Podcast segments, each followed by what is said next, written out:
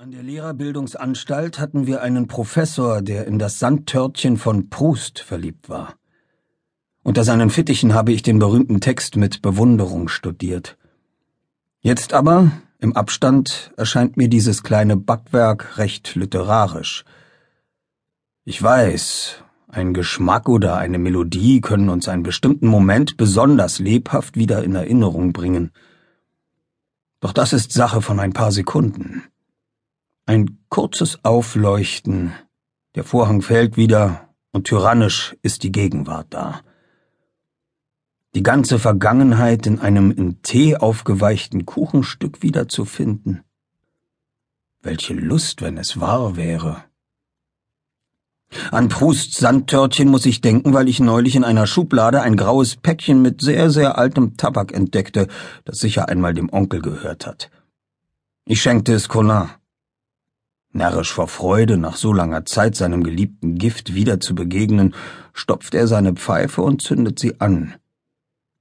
Ich sehe ihm dabei zu, und mit den ersten Rauchschwaden, die ich einatme, tauchen der Onkel und die Welt von vorher wieder auf. So dass mir der Atem stockt. Doch wie gesagt, das war rasch vorüber. Und Colin ist schlecht geworden. Er war schon zu sehr entgiftet.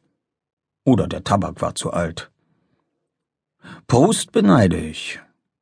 Um seine Vergangenheit wiederzufinden, konnte er sich auf etwas Solides stützen, auf eine sichere Gegenwart, auf eine unbezweifelbare Zukunft.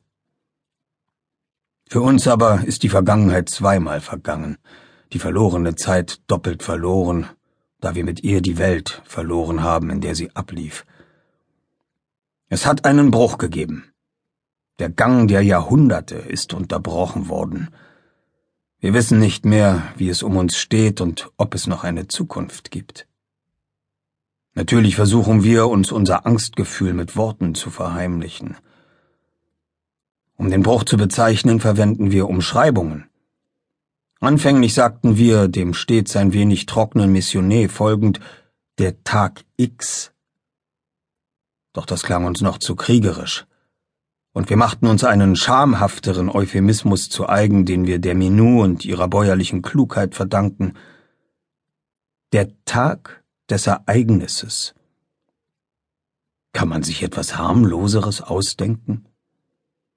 Mit Worten haben wir auch wieder Ordnung in das Chaos gebracht und sogar den linearen Ablauf der Zeit wiederhergestellt. Wir sagen vorher, am Tag des Ereignisses, nachher. Das sind unsere linguistischen Finessen. Mit ihrer Heuchelei verschaffen sie uns ein Gefühl von Sicherheit. Denn nachher bezeichnet zugleich unsere ungewisse Gegenwart und unsere hypothetische Zukunft. Auch ohne Sandtörtchen oder Pfeifenrauch denken wir oft an die Welt von vorher, jeder für sich allein.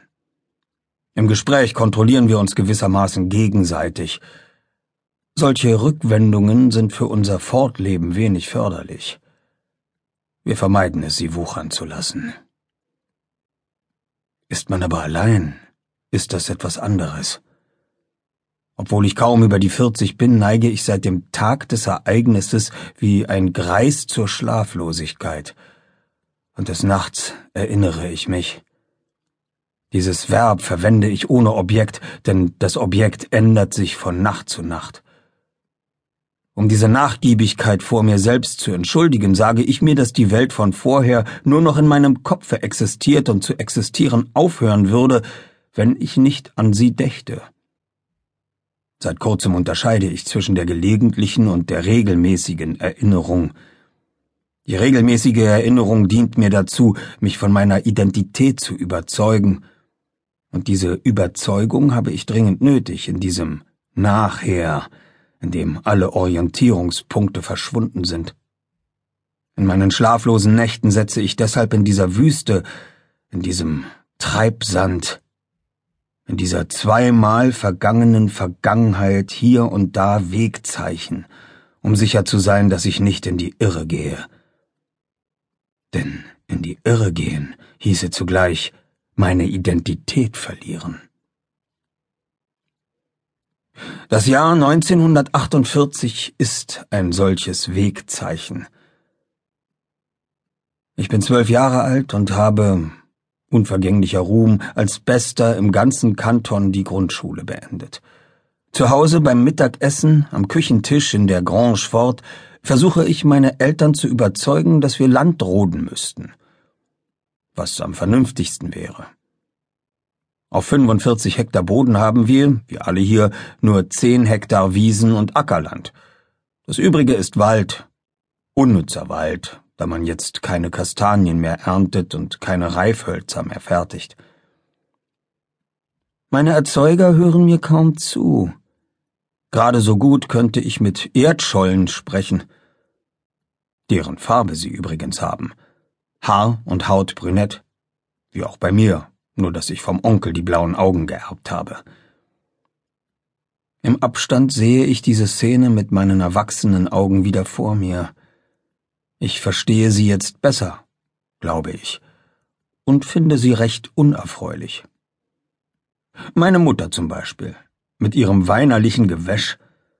Sie hat das Laster mittelmäßiger Naturen. Sie stellt Gegenfragen. Das einfachste Alibi für das eingefahrene Denken.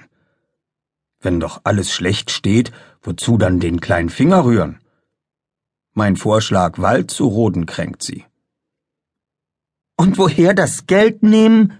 fragt sie höhnisch. Willst du die Stunden für den Bulldozer bezahlen?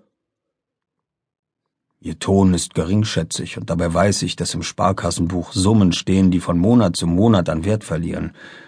Ich weiß das, weil der Onkel es mir erklärt hat und ich erkläre es meinerseits, ohne den Onkel zu erwähnen. Vergebliche Vorsicht. Der Vater hört zu, sagt aber kein Wort. Die Mutter fühlt sich abermals gekränkt.